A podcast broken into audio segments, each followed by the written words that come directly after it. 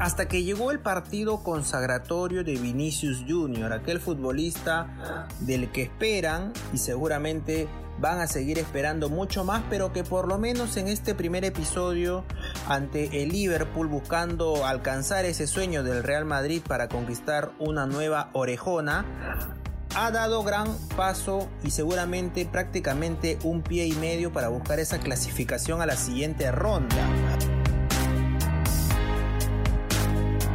En este podcast escucharás las mejores historias del fútbol, momentos importantes que marcaron la vida de muchos futbolistas y que quizás te sirvan como lección. Esto es Historias Fabulosas de la Pelotita con Gabriel Casimiro.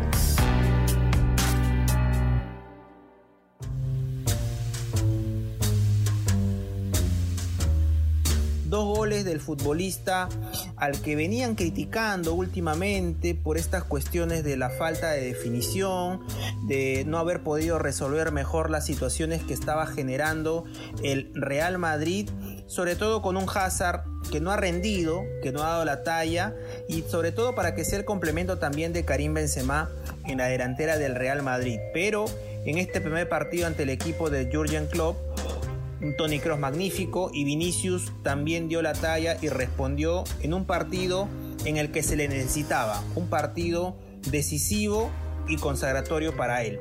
Pero ¿cuál es la historia de este futbolista brasileño que compartió equipo con Paolo Guerrero nada menos que en el Flamengo? Él lo ha dicho en más de una ocasión que aprendió bastante del delantero peruano, que fue un jugador que le enseñó mucho en el inicio de su carrera. En el año 2018 Vinicius deja el equipo de Río de Janeiro para enrolarse al Real Madrid en uno de los pases más comentados y más sonados de la Casa Blanca en los últimos años.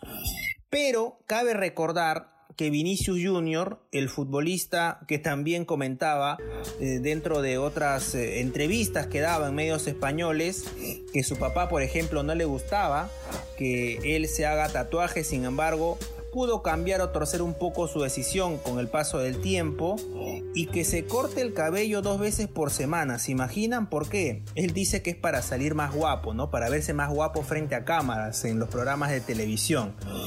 Cosas aparte, el tema ya futbolístico de Vinicius es que él no siempre fue delantero y él no siempre tuvo como ídolo a Paolo Guerrero o bueno, ahora seguramente a sus compañeros del Real Madrid.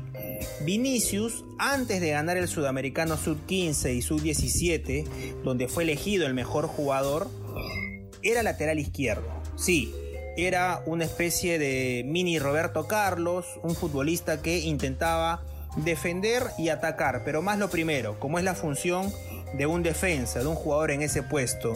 Sin embargo, el tema fundamental por el que Vinicius luego cambie la posición y juegue más arriba, más adelantado, es su admiración por Robinho.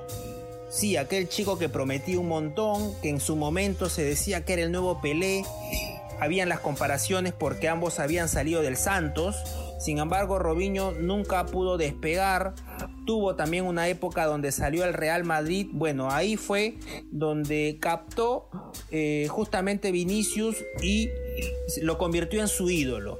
Y para imitarlo, Vinicius deja la banda izquierda, deja la defensa y se manda a jugar de delantero. Y ahí es donde consigue marcar muchos goles, donde consigue ser uno de los jugadores más importantes de las canteras del Flamengo en los últimos años y luego ya la carrera que viene haciendo. Él es muy joven todavía, seguramente tiene mucho para despegar, pero qué curioso, ¿no? Cómo ciertas eh, deidades o admiraciones terminan siendo fundamentales para la carrera de un futbolista. Vinicius, ¿ustedes qué dicen? ¿Llegará a convertirse por lo menos en un futbolista decisivo? Eh, ¿Seguirá el camino, por ejemplo, de otras figuras brasileñas o tomar esa posta de Neymar?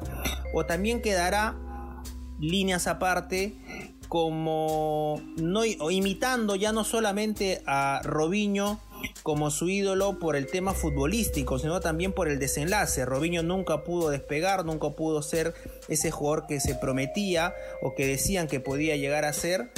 Todavía le queda tiempo.